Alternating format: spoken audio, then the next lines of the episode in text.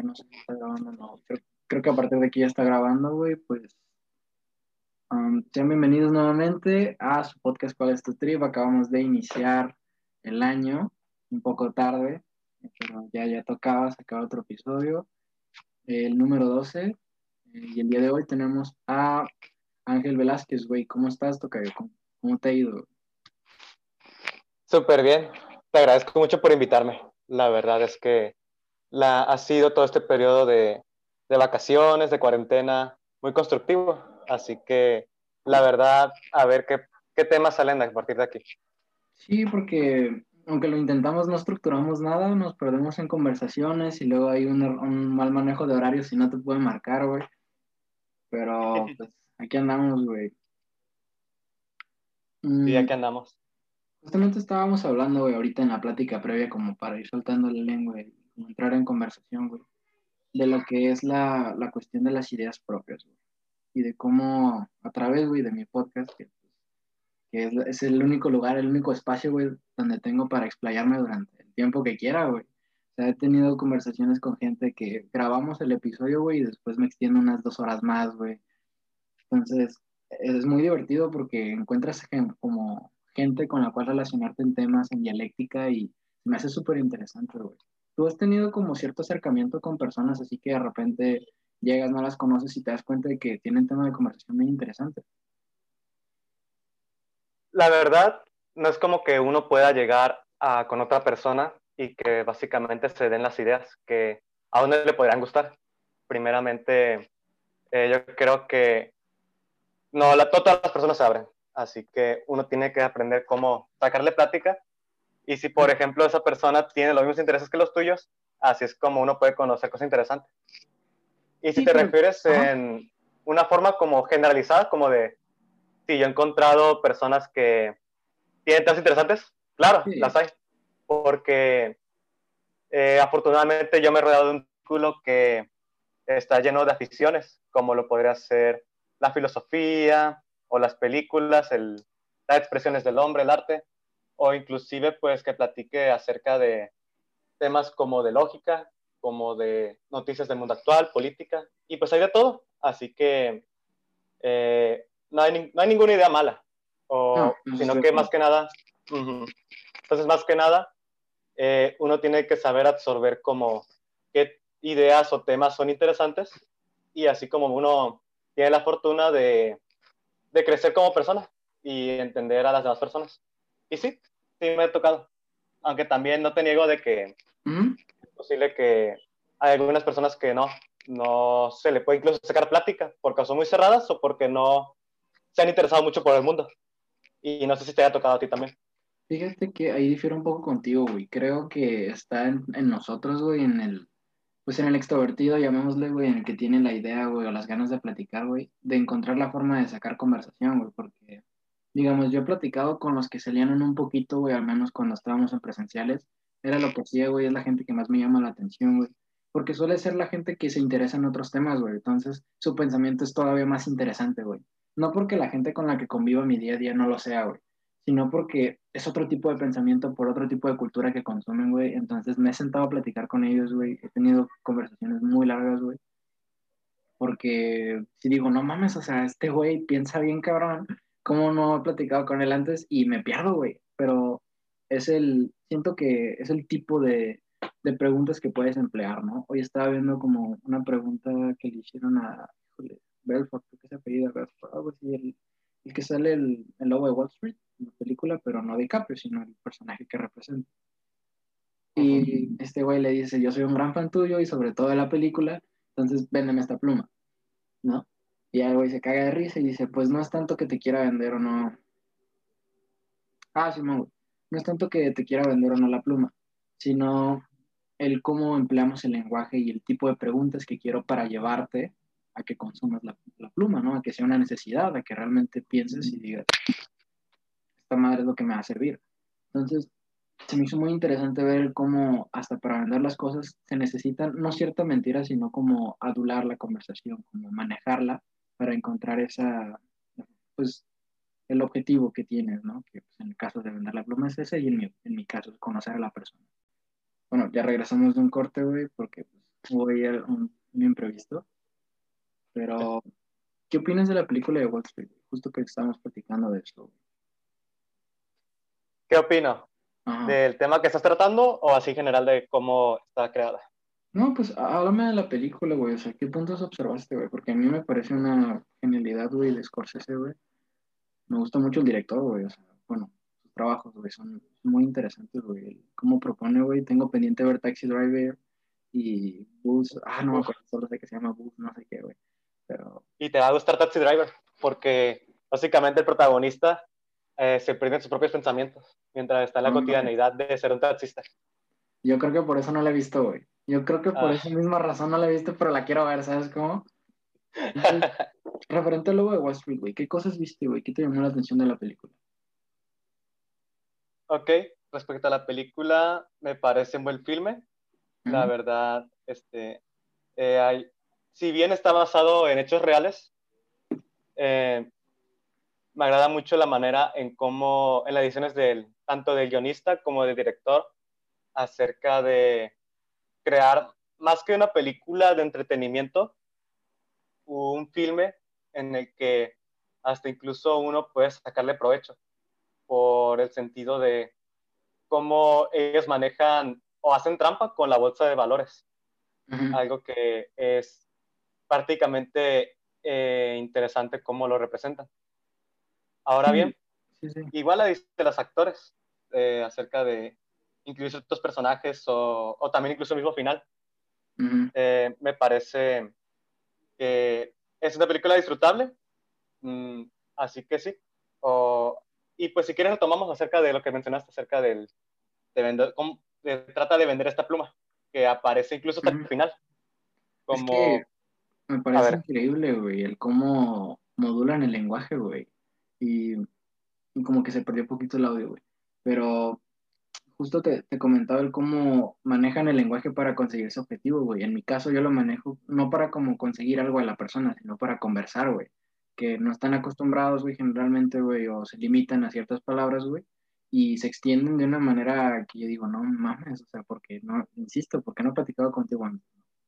O sea, y en el caso del por qué hago la relación, porque pues su objetivo es venderte la pluma, hacer que esa pluma sea una necesidad, hacer que realmente es como, ah, la verga, necesito esa pluma. Y no desde el punto de, o sea, lo que comentaba este güey, no me acuerdo el nombre, no es como necesitas esta pluma, sino de que la pluma va a ser tu necesidad.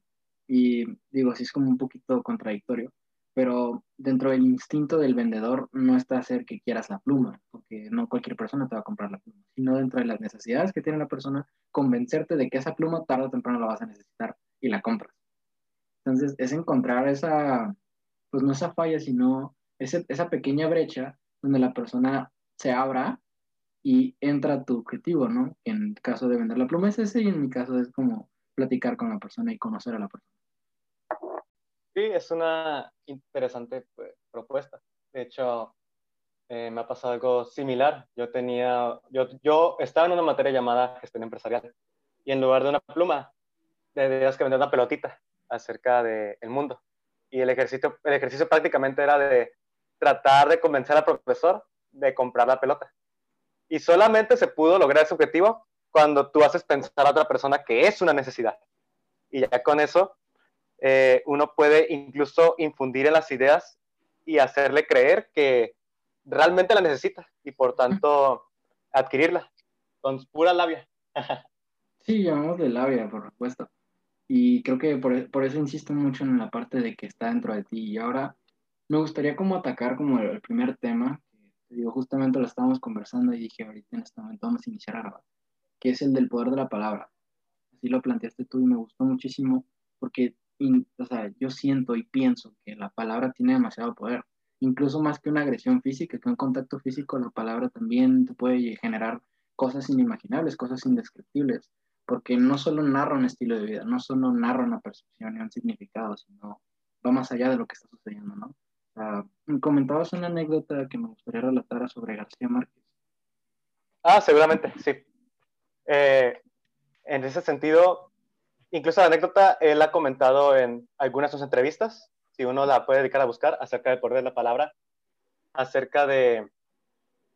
Así inicia. Se encontraba creo que, si mal no recuerdo, en la Ciudad de México, cuando residí aquí y estaba escribiendo la novela de Cien años de soledad. Y en medio de la calle, en eso pasa una bicicleta directa hacia él. Pero enfrente de ahí se encontraba un padre, eh, como viendo, aconteciendo cómo eh, está sucediendo ese hecho. Y de alguna forma, él grita, él les advierte. Y gracias a ello, ambos se previnieron, ambos pudieron evitar el accidente. Y ahí el padre le dice, ¿ves lo importante que es el poder de la palabra? Es como que eso le impactó, le marcó mucho a García Márquez, porque gracias a ello se pudo dar cuenta de que es cierto, como él como escritor, eh, también pudo, además de hacer ese cambio inmediato, también pudo hacer cambios a corto y largo plazo por medio de sus lectores.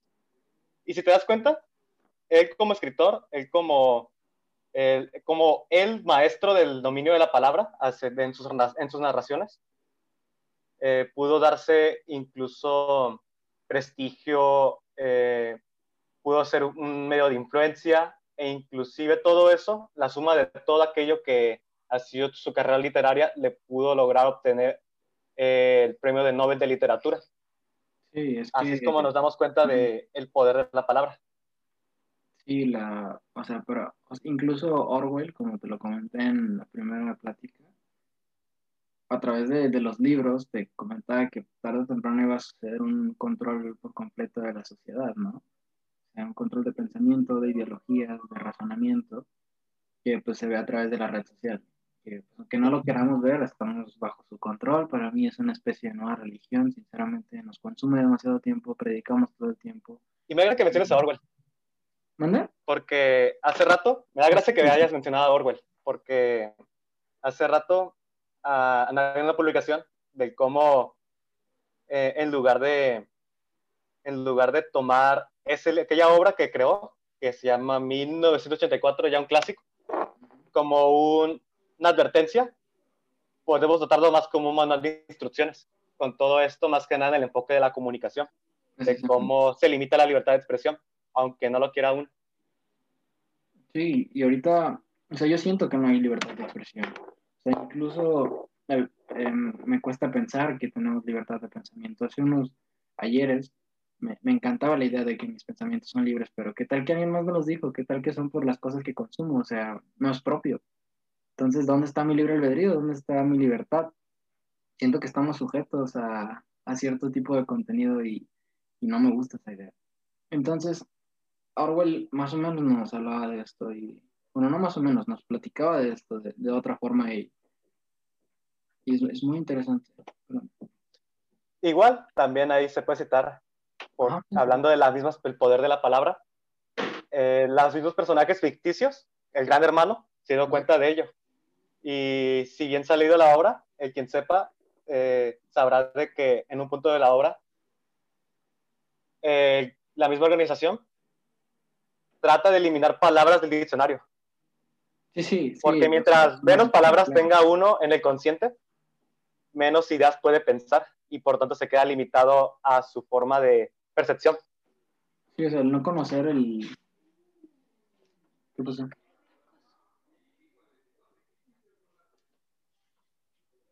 Perdón. No, llegó, llegó mi canal y me, dijo algo. ok. Um, sí, o sea, la palabra corrupción, el hecho de pensarla ya te hace tener una noción, ya te hace generar tu propia idea de lo que es corrupción, más allá del significante.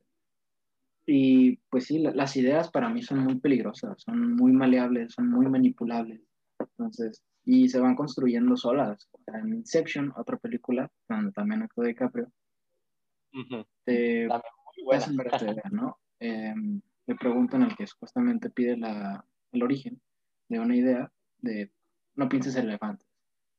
Luego, ok, ¿en qué estás pensando? Ah, en elefantes. Ok, esa idea nace porque yo te pedí que lo hicieras. De forma negativa o de psicología inversa, como lo quieras ver, pero yo te pedí que pensaras de esa forma. De otra forma no se puede. Ya después empieza todo el embrollo, gran película, si no lo han visto, qué mal pedo. Pero, o sea, yo, yo, por eso me preocupa, porque qué tal que mis ideas no son totalmente mías. Y bueno, a través de esta... Y es que, a ver, uh Y es que realmente no son totalmente tuyas las ideas, porque básicamente es un concepto que depende mucho del entorno en que te desarrollas. Claro. Porque tú, de haber existido en otra parte, tú no concebirías las mismas ideas. Y por No, tanto, muy posiblemente, no. si llegamos a teorizar, no pudiéramos llegar a este podcast porque no se te hubiera nunca ocurrido en tu entorno.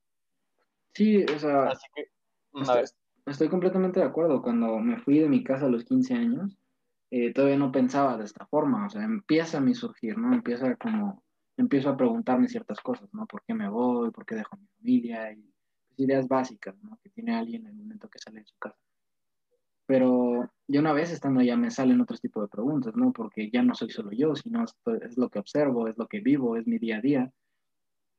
Entonces yo, a partir de ahí también hay otro, como que otro parteaguas. O sea, ya no, ya no soy solo yo, sino hay algo más. Entonces dejo de lado mi egoísmo y empiezo a tratar lo, lo que sucede más allá y me preocupo por lo que hay más allá, cosa que desde mi pensar se ha ido olvidando y se ha ido perdiendo. O sea, siento que nos hemos hecho muy egocentristas, muy hacia lo que nos sucede a nosotros y dejamos de lado lo que está pasando con las personas. te liberaste de tu caverna de Platón. Sí, tal cual. Sí, desde luego, que si no lo conocen, no se quema el pedo. Bueno, quema el pedo que no lo conocen, no sé qué pedo hay, porque efectivamente, o sea, ya no es solo lo que se me instruía ni lo que se me daba, que durante un tiempo mi padrastro fue quien me fue dando libros y me dijo, lee esto y lee lo otro. Y ahora yo tengo hasta cierto punto un criterio propio de, sel- de seleccionar lo que quiero leer, ¿no? O sea, ya no solo leo a Platón, porque antes iniciaba así como lectura, ¿no? Leí un poquito de Verne, luego me fui como creciendo, luego leí a Kafka, y allá fue como, Nel, a la verga, vamos a agarrar a Lovecraft y vamos a ver qué pedo, luego ataqué a Frankenstein, o sea, todo en desorden, y claro que mis ideas también están muy desordenadas, pero ya la estructura que yo les doy es mía, ya no es como que alguien que me dijo, ok, ve leyendo esto, entonces ya cuando platico con él ya hay cierta conversación, ya hay cierto debate, no es como estar de acuerdo en todo y es como, a ver, entonces, ¿por qué esto? Entonces, ¿por qué el otro? ¿Para qué este? ¿Para qué el otro? Y eso se me hace, al menos a mí, muy divertido.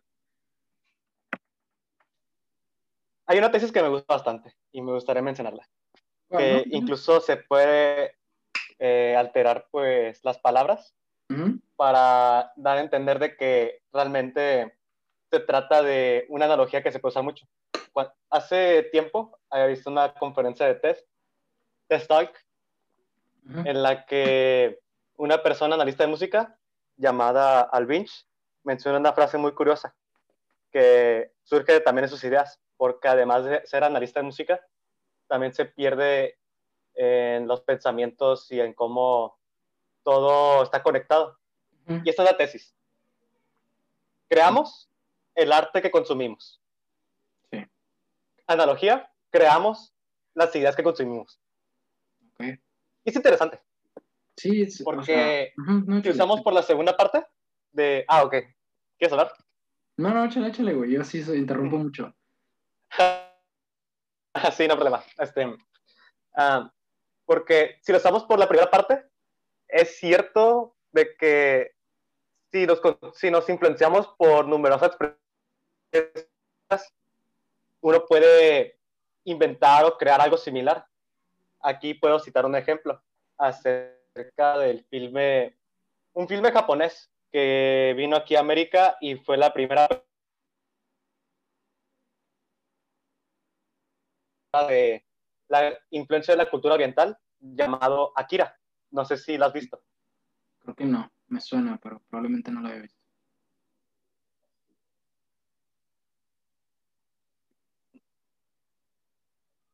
Ok, básicamente es una película de ciencia ficción que el director se influenció mucho de otro, filme llamado Blade Runner.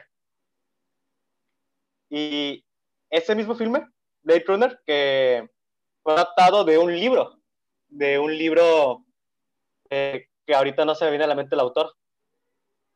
Pero aquí toda una secuencia de cómo las diferencias, las manifestaciones del arte se van conectando y por tanto crear cosas, aunque ni tan nuevas, porque eh, son influencias de otros artistas. Y si hablamos de parte del entorno de las ideas, también eh, podemos tener algo similar, que es la mentalidad de rebaño. Claro. La mentalidad de, de que se te inducen cierto tipo de ideas y con eso te quedas. Sí, yo creo que el ejemplo más grande fue el de la compra. Y a partir de lo poco que tienes, papeles de baño. Pero te ves limitado. Mentalidad de rebaño. Sí, o sea, te comentaba que creo que el ejemplo más como al macro fue cuando se empezó a comprar papel a lo bastardo, a lo estúpido. Porque, pues, no sé, o sea, como que chingados, el COVID no es por el culo, ¿no? COVID es algo que se respira y, digo, se acabó el, el sanitizante y, sea, cosas muy extremas que te das cuenta de que la gente sigue a la mayoría, no, no se cuestiona las cosas. Y yo, yo, apoyo mucho esa idea de que te debas preguntar las cosas, ¿no? O sea, no tanto el por qué, sino el para qué. Porque el por qué, según mi papá, te lleva muchas porquerías, a mí me ha contestado muchas preguntas y me ha generado otras, ¿no? No sé del por qué. Pero el para qué, como que tiene más valor, como que es más útil, es más utilitario, es más práctico. Y, y pues te permite discernir entre si realmente es una necesidad o si simplemente lo estás haciendo porque alguien más lo hizo. Entonces, pero Blade Runner es, es una gran película, Qué, qué, bueno que la conozcas, güey. Mínimo el nombre. Y Akira la quiero ver, güey. No, no la había escuchado. La voy, a, la voy a anotar dentro de las películas que tengo que ver. Sí, eh, Akira y también hay otra película que son de las primeras que se introdujeron aquí, que se llama Ghost in the Shell. Son mm. películas que le dieron puertas a la introducción de la cultura oriental. Y aquí hay un dato curioso este filme que te comenté primero, Akira, eh, no fue muy exitoso en su país y fue más exitoso a nivel mundial. Cuando creyeron que iba a ser al revés, lo contrario. Así que uno se da cuenta de cómo uno puede estar equivocado y ciertas ideas pueden ser, pueden ser aceptadas, aunque uno pueda suponer inclusive que realmente no lo puede ser. Sí, tiene que ver mucho con el lugar, ¿no? si es una crítica social, generalmente no es aceptada. Pasó lo mismo con La Naranja Mecánica. En Londres fue censurada porque fue una película que revolucionó. Es una película muy agresiva que te hace como empatizar con el protagonista que pues, es un asesino, ¿no? Pero vas viendo las secuencias, vas viendo la trama y te impacta, es como, a la madre, o sea, ¿qué tan lejos estoy yo de convertirme en alguien como él?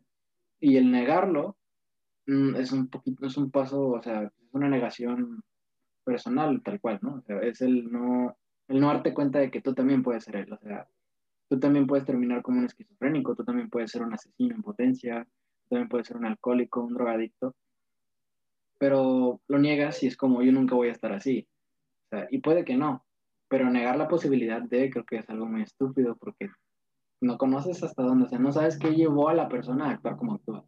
Sí, y aquí me pongo a reflexionar de algo que siempre he pensado acerca de cómo las diferentes manifestaciones del hombre, el arte más principalmente, ha servido para cambiar, para dar mensajes, a más que entretener, a dar a entender a las personas ciertas preocupaciones que existen. Como las películas, como tú mencionaste, La Naranja Mecánica, o en los libros, como le que mencionamos que era 1984. Y también lo podemos encontrar manifestado en la música, sobre todo con la música de protesta, porque eh, existe un género llamado así, en el que uno de sus principales exponentes eh, fue Víctor Jara, fue un compositor chileno que se quejaba mucho de la dictadura. Y gracias a ello su, su música fue censurada y al final terminó por eh, pues siendo asesinado, como muchas de las personas que tratan de oponerse a, a los mismos mandos, gobiernos, o que no quieren que pienses, no quieres que, no quieren que consuman ciertas cosas porque del otro, de lo contrario, uno puede eh, cuestionar o vivir ciertamente, retomando incluso la idea que mencionamos al inicio de la caverna de Platón. Sí. ¿Qué opinas acerca de ella? La analogía, güey. O sea, bueno, es que yo también lo veo así. Yo desde niño he escuchado el género de la trova, a Pablo Milanés, a Silvio Rodríguez, a, pues un poquito más diferente a Sabina, a Serrat. Y pues a través de los escritos de niño piensas que son canciones bonitas, ¿no? Que tienen una gran estructura poética. Pero cuando empiezas a crecer y empiezas a analizar las letras de cada uno, por ejemplo, hay una que me encanta de, de Silvio Rodríguez en especial. Ojalá. ¿O cuál canción? No, ay, no me acuerdo del nombre en este momento, pero tiene un verso. Óleo de una mujer con sombrero. No, que también es muy bueno. O sea, así nos podríamos ir hablando de solo Silvio Rodríguez, güey. Pero es un verso, güey, en el que dice, y quizás tú te sepas el nombre, no me acuerdo. O sea, bueno, habla de que. Y, y al fin bajó hacia la, hacia la guerra. Perdón, quise decir a la tierra, ¿no? Se, se me hizo mágico en el momento que capté la idea de que el ser es un ser bélico, de que es un ser violento, de que somos violentos por naturaleza, de que precisamos, bueno, buscamos el poder, lo anhelamos. Una vez que lo tenemos, lo utilizamos de manera destructiva, ¿no? Y no sé, desde que entendí esa letra me puse a escuchar a Silvio Rodríguez con otros ojos y ojalá ya no es solo una canción bonita que, que te podría describir una mujer, ¿no? Sino es un anhelo, es una forma de decir, sáqueme de este país. Y no porque odie Cuba, ama a Cuba y a través de sus poemas te das cuenta de que la ama, pero describe tanta la, la, desigualdad social, lo que se vive, el extremo de un país creo que es comunista, verdad. No, socialista. Y, y, pues te asombra cómo a través de una canción se censura al, al, cantautor porque no es posible, la gente no puede escuchar esto, la gente no puede estar en contra de su propio gobierno. Si, se lo, si claro. lo es el patriotismo. O sea, ¿cómo te puedes pelear con tu país? ¿Cómo no vas a pelear por tu propia bandera? Si naciste en este país, o sea, entonces no eres mexicano, entonces no eres cubano, entonces no eres chileno, no eres argentino, o sea, ¿qué nacionalidad tienes? O sea, y el sentido de nacionalidad no nace a partir de pelear por tu país, sino de lo que sientes por tu país, de cómo lo ves, cómo realmente observas y percibes lo que está ocurriendo con él.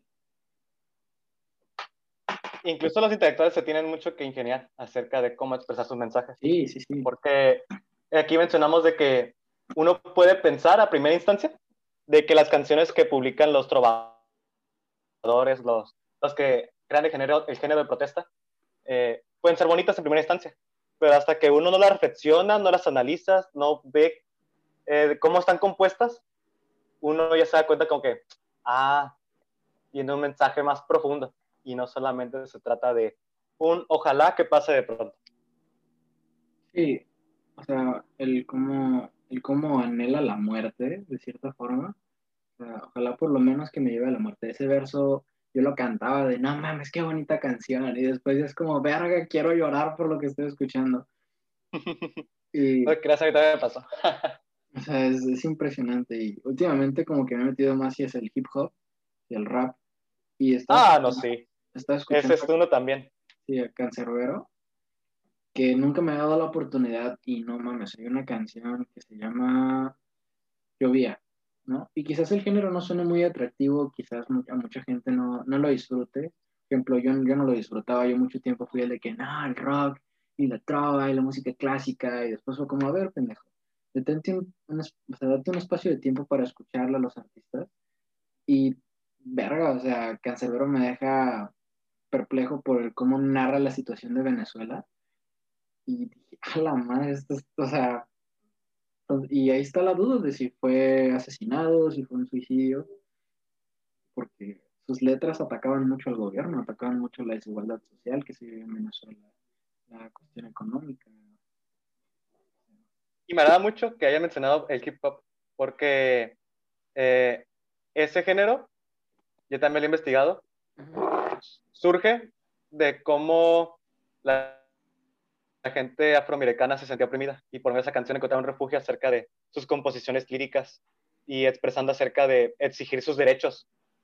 Y otros lo tomaron también como de protesta, que no solamente fue un género propio de, pues sí, de, ahorita no, sí, de la raza negra. Y lo tomaron incluso los blancos. Hay un grupo llamado Beastie Boys. No sé si te ha sonado. me, me, suenan, pero te voy a decir que no. bueno, también es un grupo de hip hop de blancos y también básicamente eh, también eh, exigen pues más exigencias sociales. Hey bro, puedes hacer una pausa. Me están hablando.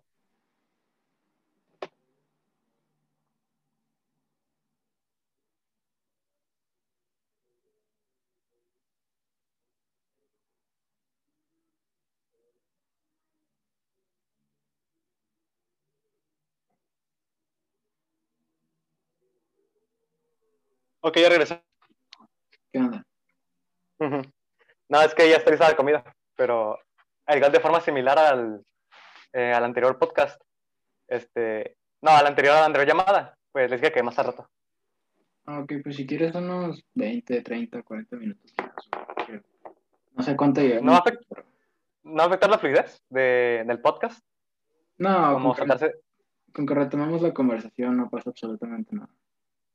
Ok, nos quedamos eh, la palabra, la protesta y ciertos géneros de música de cómo surge la necesidad de expresarte ciertas ideas para hacer un cambio de, en la mente de las personas. Bueno, ok. Em, justamente ahora que tomas el, tocas el tema de los blancos, o sea, no los quiero ver como oprimidos, ¿no? Pero ahorita no tienen opinión.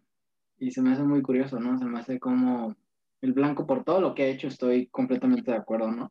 Pero pues ya no tiene opinión. ¿Y qué va a pasar, no? O sea, yo siempre he sido alguien muy extremista y, digamos, siento que eso puede escalar a más, ¿no? O sea, incluso eh, llegué a escuchar con Diego Rosarín que, no, con Aldo Farías en una entrevista que le hace Roberto Martínez, que es posible que los negros que estaban peleando por esta parte del Black Lives Matter no se daban cuenta de que también venía de una parte del poder blanco, ¿no? Y digamos Trump, que justamente estaba viendo una imagen que me puso a reflexionar, ¿no? Fue un, un presidente odiado, fue muy mediático, fue muy, muy imprudente, o sea, de lo que tú quieras, ¿no? Muy odiado a cierto punto. Pero no era un personaje. O sea, evitó la guerra durante cuatro años. Y ver a un país que sobrevive de la venta de armas, de estar peleando todo el tiempo como es Estados Unidos, o sea, si te pone a pensar, ¿no? O sea, no necesitó de la guerra para, su, para mantener al país. Creo que elevó cierta, ¿cómo se llama? O sea, elevó la economía, la mantuvo, la recuperó. O sea, entonces, te cuestiona, ¿qué tan mal presidente fue? Y viene Biden que, no sé, no, no me llama mucho la atención, es como, ok, no sé qué va a pasar, pero me preocupa, ¿no? O sea, ¿qué tal que Biden toma la propuesta y desde una parte un poco, no sé si populista, logra convencer al pueblo y ahora sí ponen, ponen los muros? Porque antes no existía ni la, la parte de la visa, ni, ni, nada de eso, podías pasar libremente como vas a Guatemala. Nomás te firman el pasaporte y ya. Entonces, no sé, digo, esto es un poquito más, más, más allá, pero volviendo un poquito a, lo que es lo, la cuestión de la protesta, sí, el, rap es un género que quizás ha sido como que, pues muy underground, no, no como que la gente le tome tanta importancia, pero hay demasiadas cosas, o sea, si te pones a analizar las letras de todo lo que dicen y todo lo que relatan, vas a encontrar ciertas cosas que, que te ponen a pensar y a valorar lo que está sucediendo y una canción. sí, eso sí. Mm, y sí, además de la música, las películas o los libros. Sí, sí, el arte eh, es un reflejo mismo de la sociedad. Es un reflejo de la sociedad. Claro. De la cultura más que nada. Sí, de lo que se está viviendo. Y digo, volviendo un poquito a lo, a lo de Blade Runner que mencionabas, de que las ideas que tenemos ya pues no son del todo nuestras, un maestro de filosofía que, me está impartiendo clase tiene una frase que dice que todo lo, todo lo, todo pensamiento viejo es nuevo y todo pensamiento nuevo es viejo. Y a mí no me gustó cuando escuché Fue como, a la madre, entonces no estoy pensando nada nuevo porque todo lo que ya pensé en algún momento alguien más lo pensó. Sin embargo, pues esto te abre más puertas, ¿no? El mismo ah, Sócrates lo mencionaba dentro de diálogos que para poder abrir un discurso de manera correcta, debes de, destruir el concepto. O sea, estaban hablando del amor, ¿no? Y Lisias recita un, un argumento, creo que es un pergamino, de lo que para él es el amor, entonces Pedro se queda encantado, y luego Sócrates le dice, nada, esas son, son mamadas, güey, yo te voy a recitar lo que verdaderamente es el amor. Entonces Pedro dice, ah, poco sí muy verga, y en eso Sócrates se explaya como no tienes idea, me costó muchísimo entender los conceptos, avanzar dentro de ese pergamino, dentro de ese discurso. Y cuando termina, Pedro dice, no mames, Sócrates, eres una verga, güey. Y Sócrates le dice, ok, gracias, pero esto es subjetivo. Y de esto no se trata el discurso. Esto es una mentira, esto son falacias, porque es mío. Entonces vamos a destruir los dos discursos, vamos a encontrar los puntos en común, los puntos en contra. Dije, no mames, ahí fue cuando entendí lo que realmente quería dar, darle a entender Sócrates a través de, de, de su discurso y del discurso de Elicias a Fedro, que era poder plantear bien el, el discurso, no, no, no, desde la subjetividad, sino desde lo que es, entre comillas, Y ya empiezan a discernir, creo que al final no lo terminaba de leer, es la belleza, ¿no? Porque es el punto, porque es una pregunta que a mí me causa mucho interés. O sea, para ti, ¿qué es la belleza? No, eh, eh, el problema de meterse con esos conceptos, como definirlos como el arte, la belleza, que eh, el, único problema allí es que no hay definiciones concretas, exactas. Claro. Y solo hay ideas. Porque mientras uno, por el lado de las ciencias, uno puede definir tal cual una cosa, que inclusive no es incluso la verdad absoluta, es más conflictivo esos conceptos y depende mucho de, del autor y de lo que uno quiera pensar. Eh, ahora sí, en el caso que, en el caso particular, ya que me planteas la pregunta, eh, siento que es como un conjunto de atributos o cualidades que causan apariencia o interpretación de la persona eh, algún sentimiento de emotividad, emoción, belleza como estética, que van de la mano, pues sí. Y es que había otro autor, bueno, otro filósofo, y en este momento no me recuerdo, es un video que se extrae de una serie de Merlí, se llama Merlí, bastante buena en Netflix, la consuman otro tipo de contenido, donde habla de la belleza, ¿no? Que la belleza va más allá de lo exterior, porque la belleza estética se puede adornar, se puede, te puedes engañar, pero te debes tratar de forma interna, porque lo que hay adentro es lo bello, ¿no? Y digo, es como hasta cierto punto es medio cliché, pero ¿qué tanto interactuamos con nosotros? ¿Y qué tan bellos somos por dentro? ¿Qué tan puros? Porque si hablamos de impurezas, creo que la pulcriedad es algo que ya se ha perdido, o sea, no, no somos personas, bueno, estoy generalizando, ¿no? yo estoy en ese proceso de, de encontrar lo que siento, pienso que es lo bello, ¿no? Estoy en esa búsqueda de la belleza. Me encanta ver las cosas que no tienen como un concepto fijo, que son muy subjetivas, como un camino. Platicaba con una amiga que la perfección para mí es un camino. Y Diego Rosarín comparte, bueno, yo comparto esta idea de Diego Rosarín, donde el perfeccionismo, la perfección no es un punto fijo, no es un objetivo, o sea, no vas a ser perfecto, nunca vas a ser perfecto, por más que lo intentes, no vas a llegar. Y dentro de la religión se menciona que Dios es el perfecto. Pero a mí me encanta verlo como camino porque es irte superando y ya no, o sea, ya tu 100% no tiene que ser un 100%, puede ser un 80, un 60, un 50, pero a ti te hace sentir bien. Entonces, eso te permite ir mejorando, irte superando, ir creciendo y no mames, me parece una maravilla verlo así. Entonces, yo estoy ahorita en esa, en como es mi búsqueda, más allá de la verdad, porque la verdad me, es, muy cuestionable y tengo muchas cosas por leer.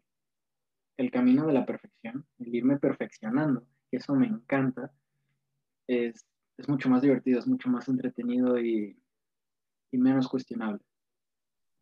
Y es un camino difícil, llegar al camino de la perfección, porque la perfección, a mi interpretación, a mi básicamente en mi postura solo existe en el mundo de las ideas. No se puede llegar a alcanzar, porque nada más las ideas son perfectas, pero cuando las trasladas en un plano real, no, realmente no. Y mm. si uno quiere, incluso se habla como de, ah, quiero ser perfecto en una técnica, en una habilidad. No, no existe eso. Eres bueno, pero no perfecto. Y es aquí que entra en duda más básicamente de si realmente la perfección existe en este plano terrenal y no solamente en, la psique de las personas. Sí, y, pienso que terrenalmente no existe, no lo puedes conceptualizar, no puedes decir esto es perfecto. Porque para mí es perfecto, pero para ti no, y vas a decir, no mames, ¿qué mamá estás diciendo? Yo tengo algo que es mucho más perfecto. Entonces, ya no es, ya es el intentar superarlo, pero no hay comparación porque la perfección, insisto, es muy subjetiva pero el cambiarlo, el trasladarlo, a verlo como objetivo, a ver algo que se puede desarrollar, algo que puede ir creciendo, evolucionando, me parece mucho más viable. Incluso el mismo concepto de belleza. ¿Por qué? Porque si lo apartas de la estética, la estética también evoluciona, pero la belleza es permanente o no.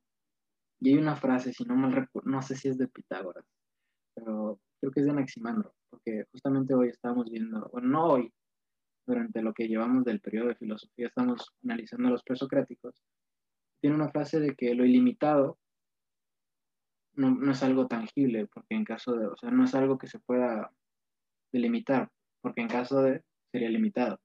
Entonces, el pensamiento es ilimitado, o sea, y el sentimiento también es ilimitado. O sea, puedes decir que tiene fin, pero simplemente superaste esa etapa o cambiaste de pensamiento, pero sigue estando ahí. O sea, y puede ir creciendo, solo se moldea y se transforma, ¿no? en el caso de los científicos sucede lo mismo con la materia. Y me hace cuestionarme a mí si, si las emociones también pueden ser materia. O sea, bueno, más que las emociones, el sentimiento, porque evoluciona, cambia, transforma, se convierte en algo más. Y no sé, se me hace muy pesado. Mm, sí, eh, yo te cuestionaré un poquito acerca de si realmente eh, evoluciona. Bueno, date. El, ajá. Es como, aún me acuerdo mucho de una pregunta, de que verdaderamente el arte progresa. Mm, yo creo que cambia de corriente. Cambia de corriente. O sea, más allá de que progrese, son, no hay comparativa. ¿Sabes? No puedes comparar a Picasso con Van Gogh. Porque son técnicas muy distintas, representan cosas distintas, la historia de vida del autor es muy distinta, pero siguen siendo arte. Y, siguen, y, cada, y cada pieza te puede causar algo distinto. ¿Tú cómo lo ves? No, es una, una pregunta que creo que la espontaneidad, pero totalmente no tengo una... Si hablamos de que progrese, yo creo que básicamente puede progresar la técnica, pero no en sí el arte.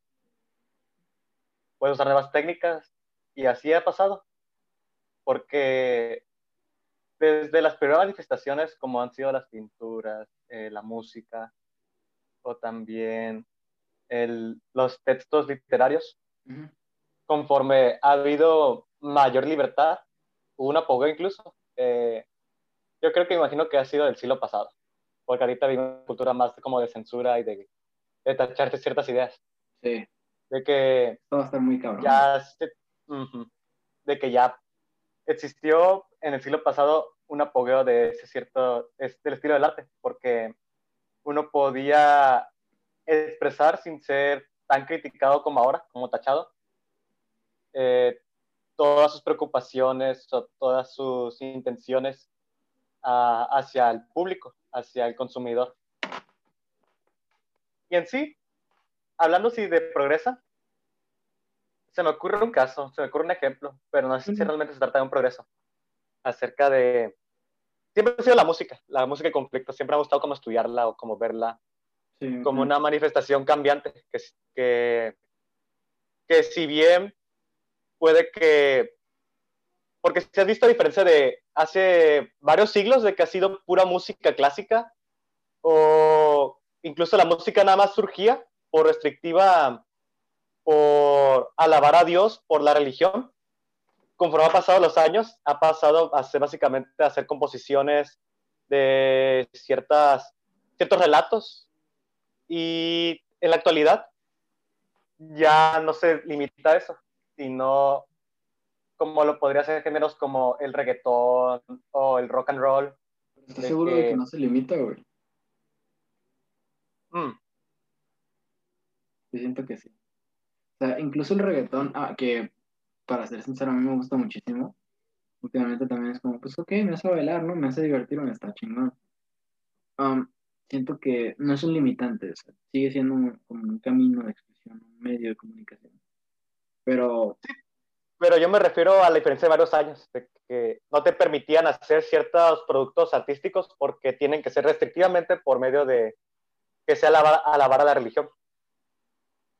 Okay. Y si hablamos en cuestión de la, de la técnica, eh, se ha dado el progreso en mi lo personal cuando fusionas géneros. Hay un género musical okay. que me gusta bastante. Acerca, se llama electro swing que combina la música electrónica con el swing de los años 30. Y es que combina dos técnicas, que es la música de orquesta, la música que caracteriza el swing, con los beats de la electrónica. Y así como, si bien no se trata de un progreso totalmente, puedes crear nuevas concepciones acerca de, de cómo puedes manifestar eh, ciertas composiciones musicales. Sí, le encuentro relación a algo que aparentemente no lo tiene. Claramente. O también, eh, se me ocurrió otro artista que siempre ha sido muy criticado, no sé por qué, eh, a que viene tanto hate, pero también de, se llama Lil Peep,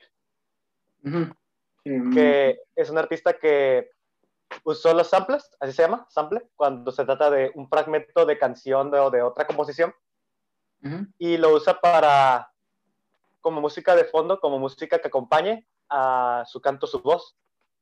Y incluso muchos críticos han dicho de que pudo haber revolucionado la industria de la música, por el sentido de que tú, tú, le estás, tú lo estás moldeando a una forma diferente y no solo restrictiva. Sí, sí. No, y probablemente lo sea. O sea, digo, el rock también ahí, pues, ha tenido su evolución, ¿no? Ahorita ya es como un rock muy soft, ya no se escucha tanto la idea, ni ya no se baila tanto. Pero el otro día lo comentaba con un compañero en el otro podcast que tenemos, que se llama Temporal, en darse una vuelta por allá, que, híjole, no mames, bueno, ese sale después, pero no hay pedo, de que el reggaetón va a ser el nuevo rock. A mí no me gustó la idea, pero generacionalmente eso va a pasar, ¿sabes? el rock no, no nace como una manifestación. Sin embargo, me gusta pensar que sí. ¿Por qué? Porque es el reflejo de lo que está pasando y a través de qué nos olvidamos los jóvenes de lo que está pasando, de una fiesta, del desmadre, de divertirnos, de pasar el tiempo, pasar el rato, ¿no? Bailando. Y en su momento fue el rock. O sea, el rock nace como esta rebeldía que, claro, las letras del rock son muy profundas y también narran muchas cosas por ejemplo, el Tri, que lo empecé a escuchar hace poco, me encantan sus letras, va, va más hacia lo popular, más que como Pink Floyd o Led Zeppelin, que son bandas que de verdad me gustan muchísimo por todo lo que expresan a través de las letras. El Tri va más hacia el pueblo y es como, a ver, putos, ustedes también entran, ustedes también bailan, ustedes también diviértanse. Y ahorita ese es el reggaetón, o sea, no va a haber un reggaetón para burgueses, ¿no? Pero, ¿por qué? Porque se ha destruido esta parte de la nobleza pero sigue siendo, o sea, para eso es. Entonces, una vez que pase el reggaetón, probablemente nazca una depresión masiva en los jóvenes. De verdad, he, como pensado mucho en eso a través de, un comentario que hizo el tío Robert, de que somos una sociedad tan sumida en la depresión que buscamos un escape. Y el escape en este caso es la fiesta, es el desmadre, es vuelvo lo mismo, el rock. Y hay una problemática en la música que me acuerdo acerca de ponte a reflexionar acerca de cómo actualmente eh, no existe música triste que se publique, que, que, que quede en la lista de Billboard. No hay. Generalmente son músicas alegres. Aunque también es muy importante recalcar el sentimiento de la tristeza como algo bello, como algo que, que la tristeza por bello. que te permite, porque la tristeza te conduce, te conduce también a la reflexión, y también a los buenos momentos, a la nostalgia, y te ayuda más a pensar que la espontaneidad de la felicidad. Y en ese sentido, mm, eh, hablando de cómo tú me propusiste la idea de, de, que el reggaetón podría ser de nuevo rock. Bueno, eso lo comentó. Siento que son muy distintos para mí. Pero ah, va a tener el mismo impacto. Ah, no, sí, sí, a eso me refiero. Ah, ok. Actualmente los jóvenes van a, bueno, los futuros jóvenes, ya no nosotros, nosotros vamos a decir qué mierda están escuchando, como pasa en este momento con nuestros padres y como va a pasar así generacionalmente. Porque imagínate ahorita, en el escenario actual, de que nuestros padres escuchan letras hermosas de Leo Dan, de Juan Gabriel, o de incluso si hablamos de música en inglés, de Bon Jovi, Brian Adams, Scorpions. En, en, en futuros, pues en, eh, cuando pase un nuevo siglo, realmente lo que va a marcar eh, como cultura para que se llegue a ser apreciada por las nuevas generaciones podría ser muy posiblemente el reggaetón. Y que en lugar de tener una bocina que ponga en alto los éxitos de Chalino Hernández, por decir un artista, realmente sea por otro artista como lo podría ser Balvin. Sí, o sea, va a pasar a ser algo vintage, va a pasar algo clásico así. También es otro tema que se vuelva clásico. De... Pero es que también, si te das cuenta, eh, hace varias, varias décadas, el rock incluso fue censurado por los mismos padres, de que dicen que era una música que, no, que, no, no los padres, los abuelos, no, que es una música que está en torno, hasta incluso endiablada o algo así, sí, sí. que terrorizaba. Y ahorita lo apreciamos con mucho amor, con mucho folclore. Así que no sé si sea un escenario similar o como utópico de que realmente el reggaetón haga lo mismo que el rock, que es como marcar en la vida de las personas y decir como, ah, no, son composiciones hermosas. Sí, y eventualmente no sabe nunca. pasar.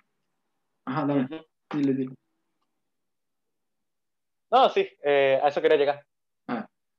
O sea, mm, en su momento yo también brinqué y dije, o sea, no, no, ¿cómo, ¿cómo me llegas a decir que el reggaetón va a ser el nuevo rock? Pero después de analizarlo, sí fue como, ¿sabes qué es? Puede que sí, y me gustó mucho ese concepto que, lanzaste de que no existe música triste. Y realmente no existe música triste, ¿no? O sea, Lil Peep también tiene, tiene letras muy pesadas. O sea, habla de una depresión, por eso, no sé, creo que sí se suicidó, ¿no? No me recuerdo. Pero en sus letras habla de la, de la misma depresión. Y pues no solo era él, ¿no? También Kurt Cobain, que pues se terminó quitando la vida también con un escopetazo pues es estar repitiendo canción tras canción, concierto tras concierto, tus vivencias, tus etapas, tus memorias, y eso duele, eso lastima, es cantar lo que aquello que has intentado olvidar y pues no mames. Claro que te vas a terminar pegando un tiro porque ya no puedes con, con, estar reviviendo aquello que no quieres aceptar. Y es que de igual forma que uno puede ser, ay, perdón, mm. uno, eh, en ese sentido, si uno se llena de música alegre, o las estas generaciones se llenan de música alegre, eh, va a llegar un punto en el que realmente la felicidad se disminuya, como si fuera de la misma analogía una adicción, de que no te causa gusto o placer. Y al no tener otros incentivos, otras emociones, como podría ser la ira o la, o la tristeza en la música, entonces, ¿dónde está el refugio? ¿Dónde está eh, la reflexión o la posible, cómo lo podría manejar. Pero, o sea, o sea sí va, van a ser el sentimiento de tristeza, pero, o sea, así es como yo lo veo. En el momento que digas, no mames, hay tanta felicidad, ¿qué pedo? Porque siento otra cosa que no es felicidad, ahí van a ser otra vez el concepto de tristeza. Hegel propone, creo que es Hegel, no sé si es Hegel o Hegel, me confundo mucho. A ver. La idea del péndulo, que pasamos por una antítesis, luego una síntesis y luego la tesis. Eso va a pasar estoy seguro, o sea, lo, mismo pasó con el rock, la música clásica en su momento fue popular. Chopin, que ahorita es un artista clasiquísimo que disfruto mucho escuchar, bueno, un pianista. sí, sí, lo ubico. O sea, en su momento, hay una película donde ves como un güey está sangrando de los oídos y dice, no puedo escuchar esta mierda. O sea, y tú las escuchas las piezas y es como, no mames, güey, ¿cómo eso va a ser mierda?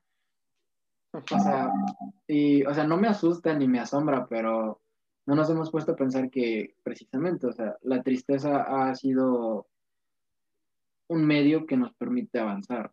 En psicología vimos que, que la una vez que pasas por un evento de tristeza tan fuerte, nada vuelve a ser igual.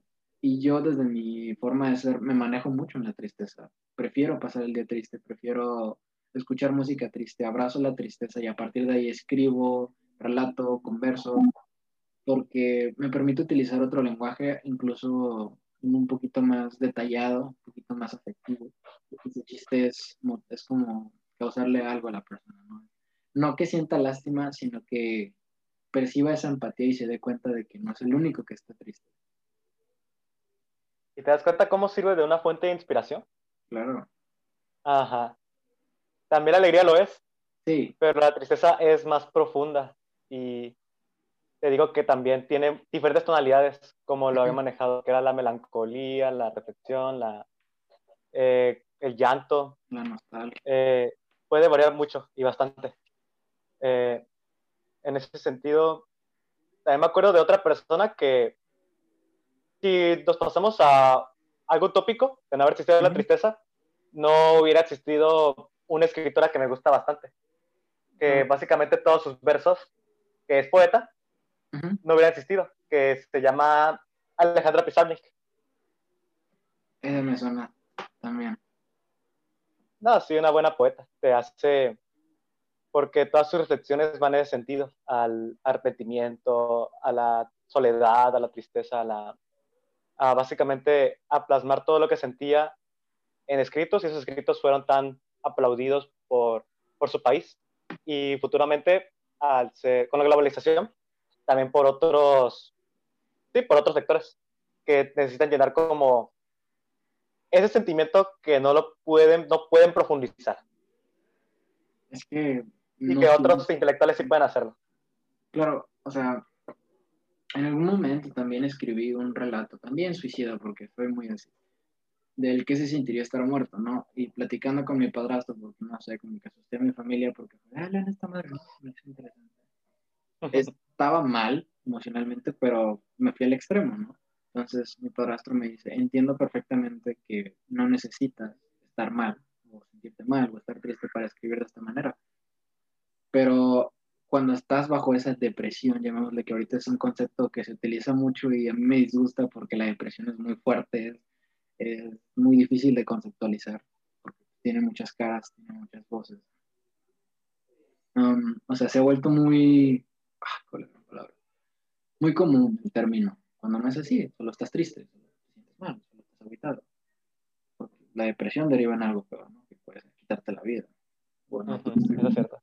Entonces, Pablo Neruda tiene un verso que me encanta muchísimo, que es, puedo escribir los versos más tristes esta noche no sabes cómo he utilizado no sus palabras para otros textos, sino para mí, porque no mames, en los momentos que más nostálgico estás, que más melancólico estás, que más te sientes de la verga, cuando escribes o cuando hablas, todo nace mejor, o sea, y es porque, claro, natural, bueno, el cuerpo está cansado en la noche, ¿no? Entonces te vuelves más receptivo a cualquier tipo de, de sentido. Pero... Me puse la piel china cuando mencionaste a Pablo Neruda porque también es un... Ajá. Porque sí, puede que haya usado esa introducción, pero ¿has leído todo el poema Vamos a analizarlo. ¿Quieres que lo relate? Es que aquí tengo yo una copia, una copia del libro. Y es uno de los... Yo generalmente cuando leo poesía, eh, subrayo los poemas que más me encantan. Y entre ellos está ese. Vamos a nada más simplemente leer esto. Puedo escribir los versos más tristes de esta noche escribir, por ejemplo, la noche está estrellada y tiritan azules los astros a lo lejos. ¿Te das cuenta? Lo que acabo de leer. Eh, si lo leo sin la primera frase, sin el primer verso, no pareciera algo triste, sino sencillamente algo que se aprecia.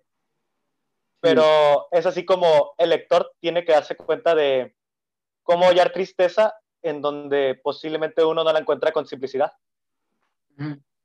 Y es ahí que te digo que se concibe diferente eh, por varios autores o por varios intelectuales o los que tengan la capacidad para pensar eh, mejor los pensamientos o, sí, los sentimientos.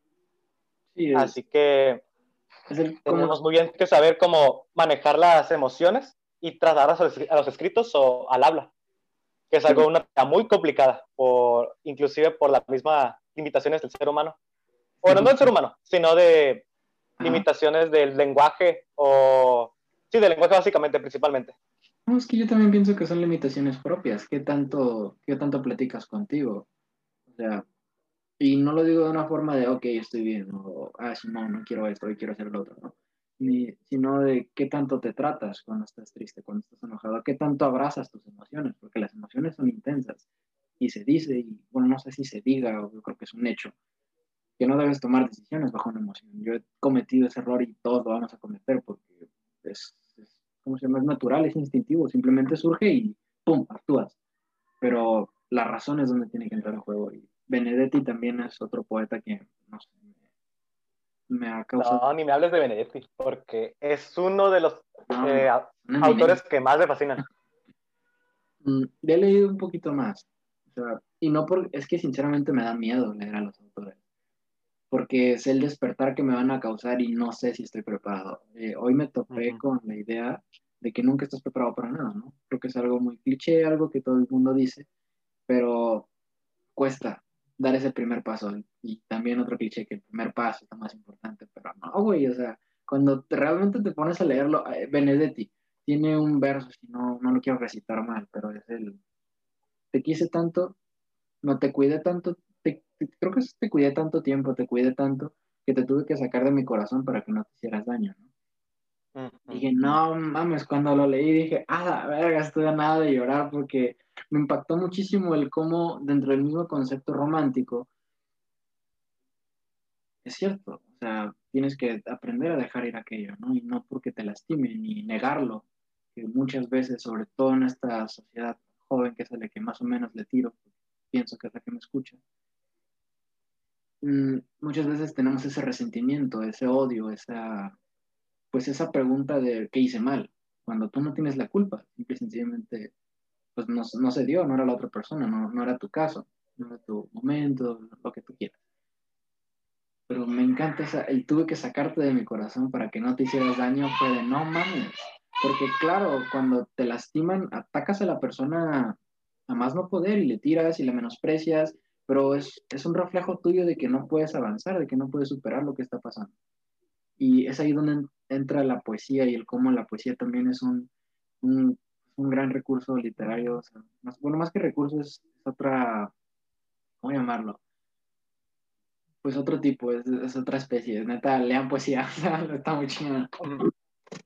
Otra manifestación del hombre. Claro, que esa era la permite cambiar. Igual, entrelazando lo que todos llevamos, ¿de qué está compuesta la poesía? De las palabras. Sí. Y por medio de las palabras cambias todo. El poder de las palabras, güey. Así de cabrón. sí. Sí, y si vamos incluso, pues salimos un poquito acerca del tema artístico. Por medio de la palabra, por medio de los discursos, por medio de, de las hablas, de las pláticas, uno puede movilizar eh, masas, inclusive. Es por eso que también han surgido muchos dictadores han sido apoyados porque son tan apoyados por sus discursos que llegan a convencer que no les permite cuestionar. O también de ciertos sistemas políticos también, que pueden ser como el totalitarismo. En Netflix que se llama No está muerto, en español. Es alemana y habla de Hitler. Y de cómo Hitler, o sea, cómo sería un Hitler actual y no mames, esa película tiene un humor muy negro, muy descarado, no mames, está muy divertida. Pero a la madre, a mí sí me asustó y me impactó porque Hitler se consuma como un personaje, todo el mundo lo apoya y el chiste es regresar a la época del fascismo. Y Alemania está de, no mames, y el mundo está ante los ojos de Hitler así con la cámara puesta de, este güey es radical, este güey es una verga. Y todos piensan que es un personaje, que es un cómico, que nomás está como actuando como Hitler, pero es Hitler. No, vean la película, es, es una maravilla. Que de esas pocas cosas que te encuentras en Netflix que también te hacen reflexionar. Y sí, a mí se me asusta porque dentro del lenguaje, dentro de lo que la gente quiere escuchar, tienes mucho poder. O sea, la gente no sabe las cosas. Porque realmente no había, había visto ese filme pero también hablando de también la, la, palabra en cómo puede movilizar naciones, uno se ve dar cuenta de que por la, aunque te, expresen muchas ideas, por tan, o incluso por tan bien que han sido expresadas, manejadas, no te pueden hacer cuestionar si realmente son falacias o mentiras. Y sé que llegamos a otro punto, de cómo la palabra puede incluso opacar los pensamientos y no em, llegar incluso a la crítica. Y es uno de los errores que han cometido mucho los seres humanos, de no criticar, no como algo negativo, no, sé, no necesariamente como algo negativo, sino también como algo positivo. Sí, es que por no... me acuerdo mucho acerca de... Ajá. A ver. Bueno, es que por... No bueno, yo termino. Date, sí, sí, date, date, no pasa nada. es que andamos ambos. No, sí, sí. Ah, voy, a conectar, voy a conectar otra anécdota. anécdota. Acerca de. Eh, de alguna. De, no, de, ay, perdón, perdón. Estoy trabajando. Voy a tomar agua. Ok. De noticias actuales acerca de nuestro presidente actual, que es Andrés Manuel López Obrador, y de cómo una escritora de aquí de México reconocida por escribir La Noche Tlatelolco, llamada Elena Poniatowska, criticó al mismo presidente, mencionando de que no, no necesariamente son útiles las, los eventos que él conduce llamados las mañaneras, porque realmente dice que es necesario hacerlo por lo menos una vez a la semana, porque suele ser hasta incluso repetitivo. ¿Y cómo lo tomó el público? Como que, como una opositora. Cuando realmente no lo es, realmente le está diciendo un comentario que ayude pues a la gobernatura. Pero ¿qué pasa? Que las mismas noticias, las mismas palabras de cómo uno llega ante, cómo llegan los medios a darte a entender esa noticia con sus propias palabras, te pueden crear incluso una percepción totalmente errónea. Claro. Y es algo que debemos tener mucho cuidado. Sí, es que se está perdiendo el pensamiento crítico. Más que una crítica, porque yo siento que todo el mundo critica todo el tiempo. El pensamiento crítico ya es, ¿dónde está? O sea, ¿dónde pones pros y contras? No, como que tenemos muy, pues no, pues instituido la idea de que perdemos el tiempo de que no tenemos tiempo, de que se nos va a acabar el tiempo, pero el tiempo no sobra, solo depende de cómo lo manejas. No puedes ganar tiempo, pero puedes perder el tiempo. Y el chiste es cómo lo aprovechas. Entonces, dentro del pensamiento crítico, es irte, es ir analizando. y, ya no existe. Hay una Terex que hace mucho mencioné también, entre los primeros episodios, que habla justamente de eso, se llama el pensamiento crítico, escúchenlo también, escúchala tú, Y habla de cómo por esta parte de no, de no saber cómo criticar, eres de una, eres de una o de otra. Siempre es dividir y no todo es una división. A veces es el mismo punto a favor, solo que con otras palabras, pero como no son las que quieres escuchar, pues te disgustan, te peleas y actúas de forma contraria y terminan censurando. Y así como ¿Dónde? Porque eh, por medio del convencimiento de las palabras. El fanatismo. Ah, ok, ya. El fanatismo es cuando una persona se opaca de, de ciertas ideas, como se asocia con la religión, pero no necesariamente también existe también fanatismo político, en el que se pierde el pensamiento crítico y cree que toda la razón la tiene un, que piensan que justamente no se debe de menospreciar la, lo que uno tiene que decir. Sí, sí, sí. Pues, güey, yo creo que vamos cerrando. Um, digo, ¿algún punto que quieras desarrollar, algo que quieras terminar? Ah, ya, ya me acordé. La referencia, güey, antes de cerrar ya. Esto creo que sería el último tema. Um, la gente no sabe lo que quiere. Entonces, cuando antes Ford le preguntaba a, a la gente que quieres, ellos te iban a responder cada vez más rápido. Pero Ford inventa un carro que tiene mayor función y mayor utilidad y todo el rollo. Pero la gente no sabe lo que quiere, entonces es muy complicado y muy desgastante darle a la gente lo que quiere, porque no sabes lo que quieren. Entonces tienes que hacerlos creer que eso es lo que quieren. Entonces, está muy caro. Sí, concuerdo. Sí, sí, a través del, discurso pasa eso. Pero bueno, ¿algo más que quieras agregar, hoy? No, pues sinceramente yo pienso que más que nada invitar a la reflexión acerca de cómo tenemos que estar abiertos a las ideas y no ser cerrados de mente. Y que gracias a todo lo que consumimos, en lo que se refiere a materia de, de pensamientos o propuestas por parte de otros intelectuales, podemos crear mejores cosas o transformar las cosas para crear cosas originales propias. Sí. En este caso, ideas. O sea, no solo consuman el mismo tipo de contenido, o sea, también de repente dense por algo de comedia, por algo de drama, o sea, vayan variando entre las cosas, dense la oportunidad de abrirse la mente, ¿no? de no cerrarse a, a un solo espacio. Así es. y pues te agradezco mucho por invitarme a tu podcast. Muy bienvenido también cuando Igual quieras. me la pasé bien platicando con usted. Sí, yo también. Claro. Chingoncísima la plática, güey, nomás que tienes cosas que hacer y yo también, güey. Entonces, Sí, pon la cortina de cierre. ah, pues, Simón, nos lamentamos. Pues muchas gracias a todos los, los escuchas. Saben que nos pueden encontrar en Spotify, Apple Podcast, Anchor, Google Podcast y un chingo más, la verdad, no sé en cuántos, hay muchas. Pero sí, bueno, el principal es Spotify, próximamente en YouTube. Espero ya animarme a abrir el canal para que pues, de repente se den una vuelta por ahí. Y pues este fue el doceavo episodio de ¿Cuál es tu? Muchas gracias, güey, por venir. Fue un placer tenerte y tener esta conversación, porque no, mames.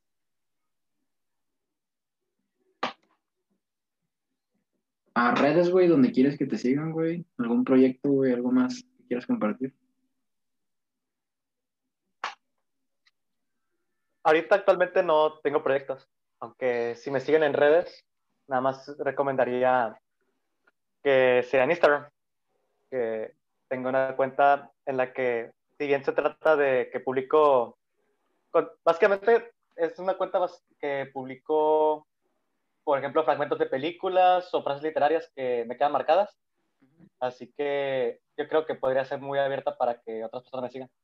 Sí, pues ahí de repente dense una vuelta por allá para... Porque de repente se bien escuchar una frase así. Entonces, bueno, chao.